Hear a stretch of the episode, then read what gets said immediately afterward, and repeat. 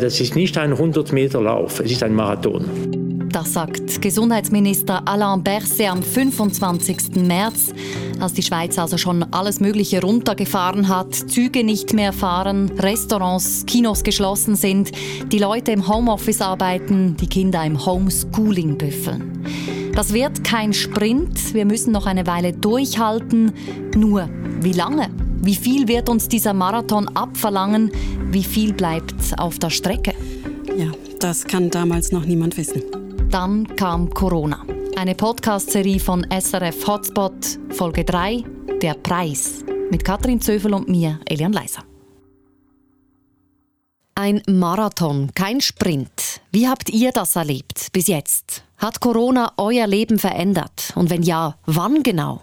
Was waren eure Corona-Momente? Also da, wo ihr gemerkt habt, oh je, oder aha, oder ui, da ist was, da kommt was auf uns zu, da kommt Corona. Schreibt uns auf hotspot.srf.ch oder schickt uns eine WhatsApp-Nachricht auf die Nummer 079 859 87 57. Und ihr könnt uns gerne schreiben, aber noch cooler wäre eine Sprachnachricht. Sprecht uns auf, was euch berührt hat, was für euch wichtig war. Euer Blick interessiert uns. Wo waren wir? Mitte März. Die Sorgen um das Tessin waren damals besonders groß. Was wir heute erfahren haben aus dem Tessin, ist es wirklich dramatisch. Sie kämpfen jetzt genügend. Äh, Intensivbettenstationen zu haben. Italien gerade endet der Grenzen. Das war keine einfache Situation für die Tessinerinnen und Tessiner. Das hörte man auch in der Berichterstattung bei SRF. Die Wahrnehmung, vor allem in der deutschen Schweiz, ist sicher anders. Im Tessin sind wir viel stärker betroffen als in der Rest der Schweiz wegen äh, unserer Nähe zu Italien, wo die Situation dramatisch und katastrophal ist. Die Welt im Tessin, die ist eine andere als auf der anderen Seite des Gotthards. Das hat mir eben gerade so noch Luca Albertoni, Direktor der Tessiner Handelskammer, bestätigt. Man muss einfach sagen, dass das Tessin coronamäßig faktisch der Deutschschweiz zwei Wochen vor voraus ist. Am 19. März haben wir allein im Tessin 638 Corona-Fälle. 14 Tote. Und es ist da erst gut drei Wochen her, dass es in der Schweiz nur einen Fall gab. Jetzt sind es schweizweit fast 4100 Infizierte, mehr als 50 Tote. Und dann am 20. März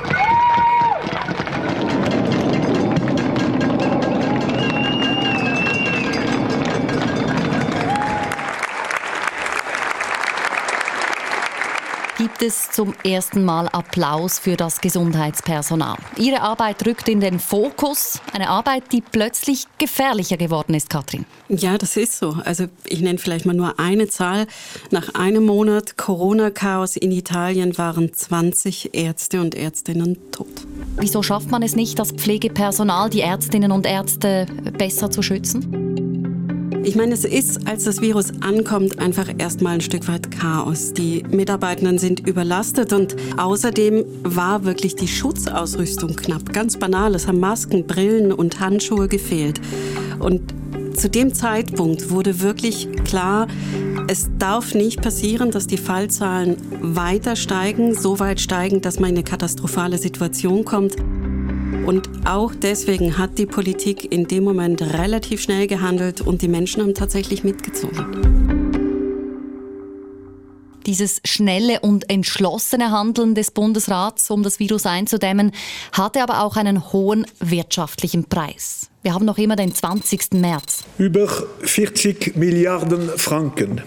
Das ist die Summe, die im Moment für die betroffenen Menschen und die Wirtschaft in der Schweiz zur Verfügung stehen. Wirtschaftsminister Guy Parmelin versichert, der Staat hilft mit viel Geld, Beträge, die ja bis vor kurzem noch undenkbar gewesen wären. Aber das Geld braucht es ja auch wirklich, weil, um die Pandemie zu bremsen, wurde die Wirtschaft erst einmal ganz, ganz runtergefahren. Naja, wobei, wenn man die Virologensicht mal auf die ganz, ganz reine Lehre runterdampft, wenn man die durchgezogen hätte, die reine Virologen, Epidemiologenlehre, hätte das bedeutet, die ganze Schweiz wirklich ganz runterzufahren und zwar so lange, bis es keine Fälle mehr gibt. Also was meinst du mit ganz runterfahren? Dann hätte man wirklich alles zumachen müssen. Alle hätten zu Hause bleiben müssen. Und dann wäre man an den Punkt gekommen, wo es keine Fälle gibt, gar keine mehr. Und dann wie in Lux aufpassen, dass es so bleibt. Und auch ohne reine Lehre, wie du es nennst. Der Preis, den die Wirtschaft bezahlt, ist auch so ziemlich hoch. Ich meine, die Zahlen, die sprechen für sich. Diese Krise lässt eigentlich praktisch keinen Wirtschaftszweig aus. Das sagt uns Evelyn Kobler aus der SRF Wirtschaftsredaktion. Dort, was mir so ein komisches Bauchgefühl gibt, wenn ich sehe, wie die Zahlen für Kurzarbeit explodiert sind, also in, auch in einem Verhältnis, wie man es noch nie gesehen hat, und dann die Überlegung, okay, in welcher Branche geht diese Krise noch länger? Stichwort Tourismus, Stichwort auch Luftfahrt, da weiß man jetzt schon, da gibt es keine rasche Erholung. Also gerade die Luftfahrt, die wird sich auch in einem Jahr noch nicht wirklich erholt haben. Was heißt das? Die haben jetzt Kurzarbeit, aber wie viele von diesen Leuten werden dann effektiv die Stelle verlieren. Das sind so die Momente, wo ich so ein bisschen Bauchschmerzen bekomme. Der wirtschaftliche Preis für die Schweiz ist also hoch. Ja, das stimmt. Und ich finde es aber wichtig, dass man an der Stelle im Kopf behält, das Virus richtet Schaden an. Punkt. Es ist jetzt da und richtet Schaden an. Es ist nicht so, dass man sagen kann, das Virus laufen lassen, kein Shutdown und dann geht es der Wirtschaft prima. Dann sterben ja viele und viele werden krank, die Leute haben Angst, das tut der Wirtschaft auch nicht gut. Was ich sagen will, es gibt wirklich keinen einfachen Ausweg jetzt wieder auf die Schweiz gemünzt, wenn es ideal läuft, kriegt die Schweiz hier eine gute Balance hin, die alle Aspekte, die sozialen, die wirtschaftlichen, die gesundheitlichen, möglichst gut miteinander austariert. Am 25. März beschließen die USA ihr Mega-Hilfspaket für die Wirtschaft. Billionen gegen Kollaps. In den USA steht nun endlich das aufgegleiste Hilfspaket. Das Coronavirus hat die USA da schon fest im Griff. Trump und das Virus. Der Zickzackkurs des Präsidenten ist mit Schuld daran, dass die USA jetzt von der Corona-Welle überrollt werden. Die USA überholen Italien und China und werden zum neuen Epizentrum der Pandemie. Am 27. März sind es über 100.000 Fälle in den USA. Ja, und in dem Moment geht die Ausbreitung eigentlich erst richtig los. Es sind 20.000 Fälle neu pro Tag und die Tendenz ist steigend. Das heißt, die Ausbreitung legt sogar noch an Tempo zu. Warum eigentlich ist es den USA dermaßen entglitten? Die Frage, die haben wir uns in der Wissenschaftsredaktion auch immer wieder gestellt und es war fast schmerzhaft zuzusehen. Die USA haben doch so exzellente Forscher und dann ist da dieser Präsident, der sich sehr selektiv aussucht, wem er zuhört. Und die Wissenschaftler, die hatten wirklich einen extrem schweren Stand. Donald Trumps Zickzack-Kurs war also ein Problem. Äh, alles harmlos, alles schlimm, bald wieder vorbei. Die anderen sind einfach schuld an der Katastrophe. We have very little problem in this country at this moment. We pretty much shut it down. Coming in from China. We're going to see what happens, but we did shut it down, yes. It's going to disappear. One day it's like a miracle. It will disappear. You know, it could get worse before it gets better. It could maybe go away. We'll see what happens. Nobody really knows. No, I don't take responsibility at all. It's all over the world. It's incredible what's happened in such a short period of time. But I've always known this is a this is a real This is a pandemic. Von das Virus ist nicht schlimmer als eine normale Grippe bis hin zu wir sind im Krieg gegen einen unsichtbaren Feind, äh, hört man so ziemlich alle Aussagen bei Donald Trump. Und Anthony Fauci, der leitende Infektiologe der USA, der findet sich in der Zeit in einer wirklich komplizierten Doppelrolle wieder.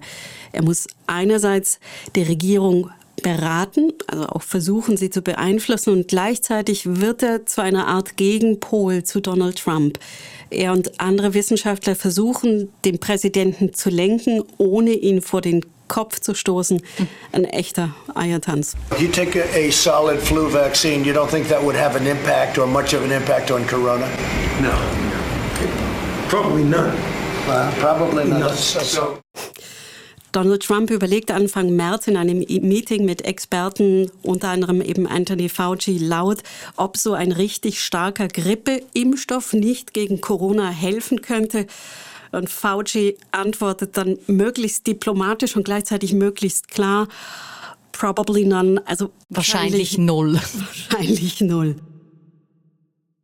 Wie hoch der Preis von Corona ist, wenn die Regierung nicht rechtzeitig reagiert, macht die Situation in New York klar. Ungefähr die Hälfte aller US-Fälle, die sind nämlich dort. Die Fälle nehmen Ende März wirklich schnell zu. Es gibt eine Verdopplung alle drei Tage und die Krankenhäuser, die sind schon am Limit. Und während die Situation in New York eskaliert, sagt Donald Trump dem US-Fernsehsender CNBC, er wolle an Ostern das Land wieder hochfahren. Ultimately, the goal is to ease the guidelines and open things up to very large sections of our country as we near the end of our historic battle with the invisible enemy.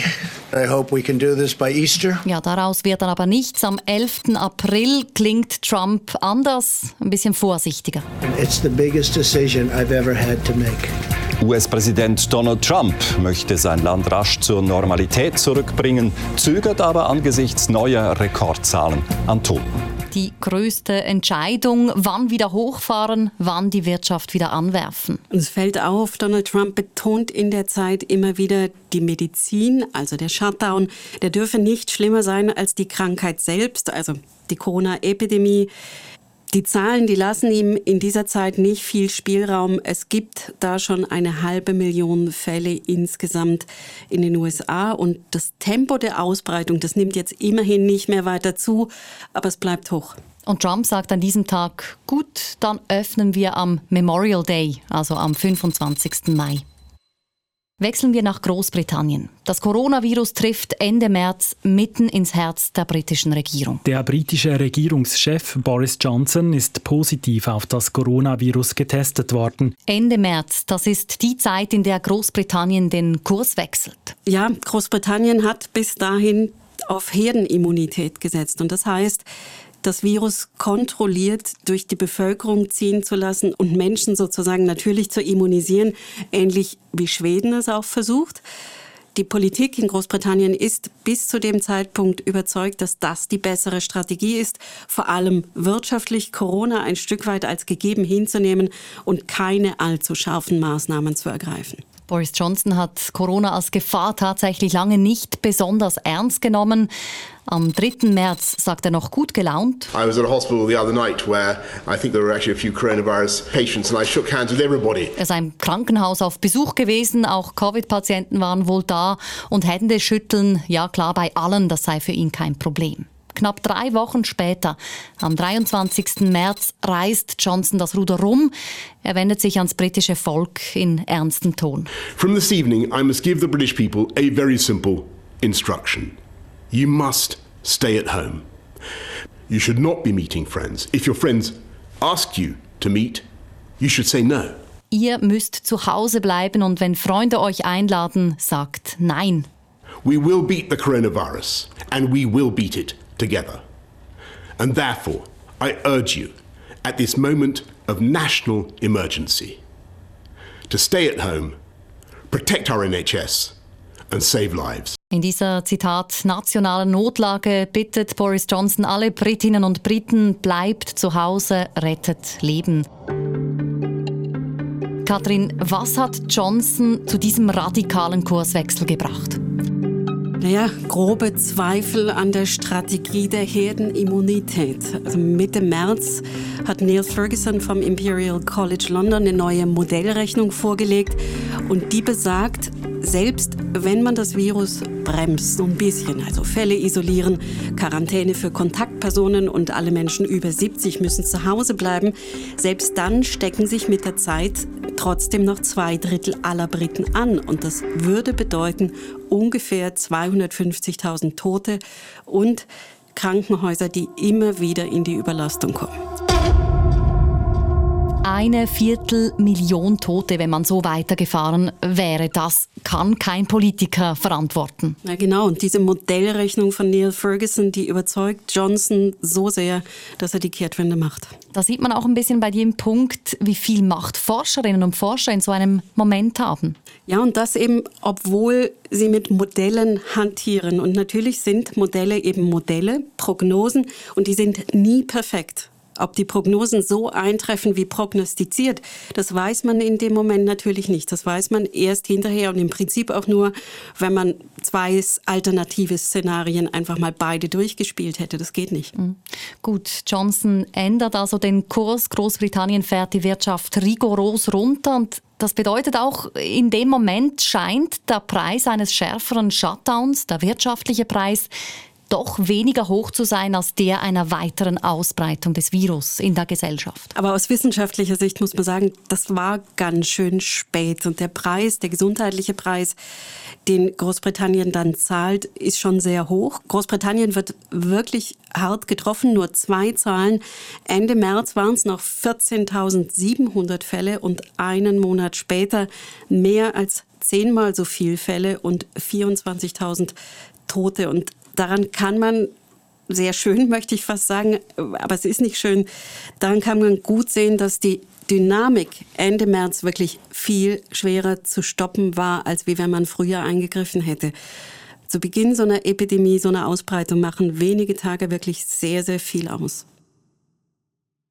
Am 7. April kommt Boris Johnson auf die Intensivstation. Guten Morgen. Der britische Premierminister Boris Johnson liegt wegen des Coronavirus auf der Intensivstation. Eine Vorsichtsmaßnahme heißt es in London. In der Woche richtet sich auch die Queen an ihr Volk mit eindringlichen Worten. I'm speaking to you at what I know is an increasingly challenging time. A time of disruption in the life of our country. A disruption that has brought grief to some financial difficulties to many, and enormous changes to the daily lives of us all. Ja, und während Großbritannien den Kurs wechselt Richtung Shutdown und die große Corona-Welle noch vor sich hat, geht Österreich als erstes unserer Nachbarländer in Richtung Öffnung. Österreich lockert die Ausgehbeschränkungen. Unser Ziel ist, dass mit 14.04. kleine Geschäfte bis 400 Quadratmeter sowie Bau- und Gartenmärkte wieder öffnen dürfen. Kündigt der österreichische Kanzler Kurz an. Österreich lockert, zwar nur langsam und mit Maskenpflicht, aber doch, es ist eine erste Öffnung. Die Schweiz dagegen hat zu der Zeit noch keinen Fahrplan auf dem Tisch für den Ausstieg. Es sei noch zu früh, sagt Daniel Koch am 7. April. Wenn wir schauen, dass wir immer noch 412 beatmete Patienten auf den Intensivstationen haben, dann ist klar, es ist sicher zu früh, jetzt schon zu sagen, das Problem ist gelöst. Nur die Infektionskurve flacht in der Schweiz ab und damit steigt der Druck auf die Politik, etwas zu tun. Arbeitsmarkt unter Druck. Die Zahl der Arbeitslosen in der Schweiz steigt markant. Wir hatten jetzt praktisch jeden Werktag eine Zunahme um etwa 2000 Arbeitslose. Ja, wie lange noch ausharren, wie hoch darf der Preis sein, den wir zahlen, das fragen sich da immer mehr. Der Bundesrat ist zum Schluss gelangt, dass schrittweise Lockerungen möglich sind. Der Lichtschein am Ende des Tunnels wird sichtbar. Am 8. April deshalb fast schon ein bisschen eine Erlösung. Lockerungen sind möglich. Ja, aber wenn man genau hinhört, es fällt schon auf. Der Bundesrat verspricht noch nichts Konkretes. Mir fällt noch was auf, dass die Wissenschaft nämlich in der Zeit den Ton der Politik viel stärker bestimmte als noch im März. Man hat sich die Zahlen genau angeschaut, überlegt, welche Szenarien, was das Virus angeht, möglich sind. Und der Tenor, den die Politik daraus ableitet, ist, man kann jetzt darüber nachdenken, wie eine Öffnung aussehen kann. Aber alles hängt von den Fallzahlen der nächsten Tage ab. Es wird immer wieder betont. Alain Berset sagt im Grunde da, jetzt durchhalten lohnt sich. Für die Wirtschaft ist dieses Ausharren aber sehr schwierig. Düstere Prognosen. Die Schweizer Wirtschaft wird wegen der Corona-Pandemie mehr leiden als bisher angenommen. Die Wirtschaftsentwicklung hat sich seit Mitte März wesentlich stärker verschlechtert in der Schweiz und international, als wir bei der Erstellung der Prognose vom 19. März noch erwarten konnten. Sagt Erik Scheidecker vom Staatssekretariat für Wirtschaft vor den Medien. Und zwar am 11. April sagt er das. Ein Tag vor Ostern. Und ich sage das so explizit, weil ja dieses Ostern, ich erinnere mich noch so gut, das war so eine Art Stichtag. Oder? Also das Wetter war wunderschön. Es war ein Frühlingswochenende, so ein. Ja, ich meine, man wollte raus. Man wollte jetzt endlich raus und dass die Situation sich vielleicht auch entspannt, dass es wieder gut wird, dass es wieder schön wird, die Sonne schien.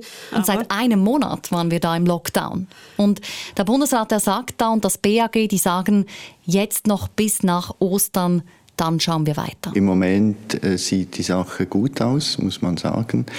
Aber es ist sicher zu früh jetzt zu sagen, alles vorbei. Äh, wir haben noch einen ziemlich langen Weg zu gehen. Und deshalb ist es sicher sehr wichtig, dass die Leute wissen, wenn wir jetzt durchhalten, dann kommt es und geht es in die richtige Richtung. Ja, das war der erste vorsichtige Optimismus, den ich von Daniel Koch gehört habe. Und dann kam also Ostern, 12. April. Buona Pasqua. Soprattutto nelle circostanze odierne, che tali rivalità non riprendano vigore. Der Papst spricht über Solidarität, über Zusammenhalt vor einem menschenleeren Petersplatz. Der Vatikan meistert die Osterfeier ohne größeres Chaos. Die Leute hielten sich wirklich dran, also sie stürmten jetzt nicht den Vatikan und sie respektierten, dass das gewohnte Ostern ausfiel. Und auch die Schweizerinnen und Schweizer haben das Osterwochenende brav gemeistert. Lob vom Bundesrat. Ja, ich glaube, es ist nicht so schlecht gelaufen, muss man auch die, die Leute dafür danken. Und als Belohnung, wie erhofft, am 16. April der erste Öffnungsschritt wird angekündigt. Coiffeusen, Gärtnereien, Kosmetikerinnen, sie gehören zu den ersten, die wieder zur Normalität zurückkehren können. Allerdings unter strengen branchenspezifischen Auflagen. Bevor Läden öffnen, müssen sie ein überzeugendes Schutzkonzept vorlegen. Schutzkonzept. Schutzkonzept. Schutzkonzepte. Schutzkonzept. Konzept. Konzepte. Schutzkonzept. Schutzkonzepte. Schutzkonzept. Schutzmaßnahmen. Ja, jetzt beginnt das Ringen. Wer darf zuerst? Wieso eigentlich nicht alle aufs Mal öffnen, Katrin? Es gibt viele Fragen über das Was, Wie, Warum der Öffnung, die wirklich schwer zu beantworten sind. Aber die ist relativ einfach. Alle aufs Mal, das würde einfach heißen, erstens, gerade jetzt, wo man wieder Boden unter den Füßen hat, geht man direkt wieder ein wirklich hohes Risiko ein, weil man sehr viel öffnet und sehr viele Menschen sich wieder begegnen und unterwegs sind. Und zweitens, wüsste man, wenn die Fallzahlen dann wieder hochgehen, nicht, woran es gelegen hat. Mhm, also dieses schrittweise Öffnen, das haben ja auch ganz viele andere Länder getan, oder? Das ist schon fast ein bisschen Common Sense. Ja, das war Common Sense in der Situation, aber was am Schweizer Konzept wirklich besonders ist, es gibt von Anfang an einen Plan, der drei Phasen hat. Der Bundesrat stellt Öffnungsschritte in Aussicht und macht eine Bedingung, wenn die Zahlen gut sind, dann passiert das und das, wenn nicht, dann nicht. Und das war mutiger, klarer als in Deutschland zum Beispiel, wo die Politik zu der Zeit viel kleinschrittiger unterwegs war, fast schon unentschlossen. In der Schweiz besonders viel zu reden gegeben haben ja die Fragen rund um Kinder, Großeltern und auch die Schulen zum Beispiel. Sag doch noch mal kurz, Kathrin, was genau war da das Unklare? Das Komplizierte? Na, eigentlich ganz banal, weil die Studienlage, die Datenlage einfach traurig dünn war. Man wusste eigentlich nicht gut genug Bescheid. Fangen wir an bei den Großeltern und den Enkeln. Ende April sagt Daniel Koch vom Bundesamt für Gesundheit dazu. Deshalb geht von den Kindern keine Gefahr aus, auch nicht für äh, Risikopatienten oder Großeltern. Deshalb ist es auch durchaus legitim, wenn Großeltern mit jüngeren Kindern Körperkontakt haben. Also als wir das in der Redaktion gehört haben, da haben wir uns schon ein bisschen gewundert. Und ich sage es mal so, das war mutig, weil genau zu dem Zeitpunkt liefen an anderer Stelle, zum Beispiel in Deutschland, Studien an, um genau die Frage, wie gefährlich und wie gefährdet sind Kinder überhaupt erstmal richtig zu klären. Und vielleicht mal kurz zum Wissensstand in dem Moment. Es deutete da einiges darauf hin, dass die Kinder keine große Rolle als Virenschleudern spielen, aber die Aussage keine Gefahr und das noch bezogen auf Großeltern, die klar zur Risikogruppe gehören wegen ihres Alters, das war schon ja, mutig. Christian Trosten, der renommierte deutsche Virologe, sagte nämlich fast zur gleichen Zeit. Besuchen Sie auf keinen Fall ältere Personen, nicht nur die Großeltern, auch sonstige ältere Personen. Kombinieren Sie nicht die Ersatzoma als Babysitterin zu Hause mit der temporären Kita-Betreuung in der Notfallgruppe. Ich meine, die Diskrepanz ist riesig und es macht deutlich, wie unklar das Ganze damals noch ist und dass Daniel Koch sich wirklich sehr, sag's nochmal, auf der mutigen Seite bewegt hat. Das gilt eben auch für die Entscheidung des Bundesrates zum Thema Schulen. Also als er ankündigt, wann die Schulen geöffnet werden sollen und wie, ist die wissenschaftliche Grundlage für diese Entscheidung wirklich sehr, sehr dünn. Die Schweiz sagt ja, sie will die Schulen in zwei Stufen wieder aufmachen. Erst die jüngeren und dann für Anfang Juni die älteren Schüler und Schülerinnen wieder in die Schule schicken. Und zu dem Zeitpunkt zeichnet sich zwar schon ab, dass ältere Kinder und Jugendliche stärker gefährdet sind, fast wie Erwachsene und kleine Kinder, jüngere Kinder weniger. Aber wie stark oder wie wenig, da fehlen wirklich noch Daten. Die Öffnung. Von Ende April bis Mitte Juni ging es dann Schlag auf Schlag. Der Weg zurück in die Normalität nimmt Form an. Wir öffnen nicht überstürzt, sondern Schritt für Schritt. Aufgewacht aus dem Corona-Schlaf. Ein Land kommt wieder in die Gänge. Der Bundesrat hebt die außerordentliche Lage auf, die er am 16. März ausgerufen hatte. Katrin, ja, das Bild des Marathons, das Alain Berset verwendet hat, also es ist kein Sprint, es ist ein Marathon, da können wir jetzt schon sagen, wir haben eine steile Etappe dieses Marathons geschafft, oder? Ja, würde ich schon sagen. Und Experten rechnen ja auch damit, dass eine zweite Welle, wenn sie kommt, dann langsamer kommt als die erste. Weshalb eigentlich? Es hat viele Gründe, aber ein wichtiger ist, die Menschen wissen jetzt, dass das Virus da ist. Das heißt, auch wenn mehr Normalität jetzt wieder kommt, die Vorsicht bleibt und die hat einen Effekt. Und viele, viele Regeln sind ja auch wirklich noch immer gültig. Abstand halten in Läden, Schutzkonzepte und so weiter. Und das Instrument Contact Tracing, wenn die Gesundheitsämter das wirklich gut machen, dann ist das sehr effektiv. Und was würdest du denn jetzt sagen, diesen Preis, den wir ja gezahlt haben mit dem Lockdown, hat sich das irgendwie ausgezahlt? Also ist das Kosten-Nutzen-Verhältnis, stimmt das? Ich glaube, so richtig Bilanz ziehen kann man erst ganz, ganz am Schluss, wenn Corona wirklich vorbei ist. Aber mein vorläufiges Fazit, Stand Juni, wäre das heftige Eindämmen zu Anfang, als das Virus hier ankam in der Schweiz, das hat funktioniert, es hat sich auch gelohnt, es hat der Schweiz Zeit verschafft, den Menschen Zeit verschafft und jetzt ist die Chance da, dass weniger harsche Maßnahmen, die gezielt ergreifen und dabei hoffentlich weniger Schaden anrichten, dass die genügen. Hoffen wir es. Und wenn das alles vorbei ist, der Marathon geschafft, was, was machst du dann als erstes? Dann buche ich mir ein Flugticket in die USA. Ja. Und du?